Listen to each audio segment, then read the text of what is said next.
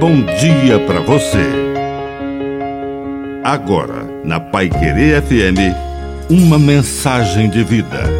Na palavra do Padre de seu Reis. Céu na terra.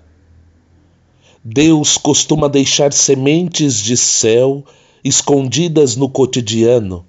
Nosso coração percebe. A mente, às vezes, não compreende. Os olhos não podem ver. Os ouvidos não conseguem ouvir e somos incapazes de tocar. Mas naquele dia, no alto daquele monte Tabor, quando Pedro acordou e olhou para o alto, viu uma transfiguração. Jesus, Moisés e Elias conversando. E ele também entrou na conversa. É preciso ter olhos para ter visões. E apenas os visionários conseguem ultrapassar os limites da terra e viver já a realidade do céu.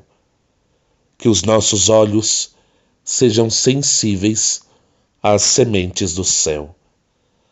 Que a bênção de Deus Todo-Poderoso desça sobre você, em nome do Pai, e do Filho, e do Espírito Santo. Amém. Um bom dia para você.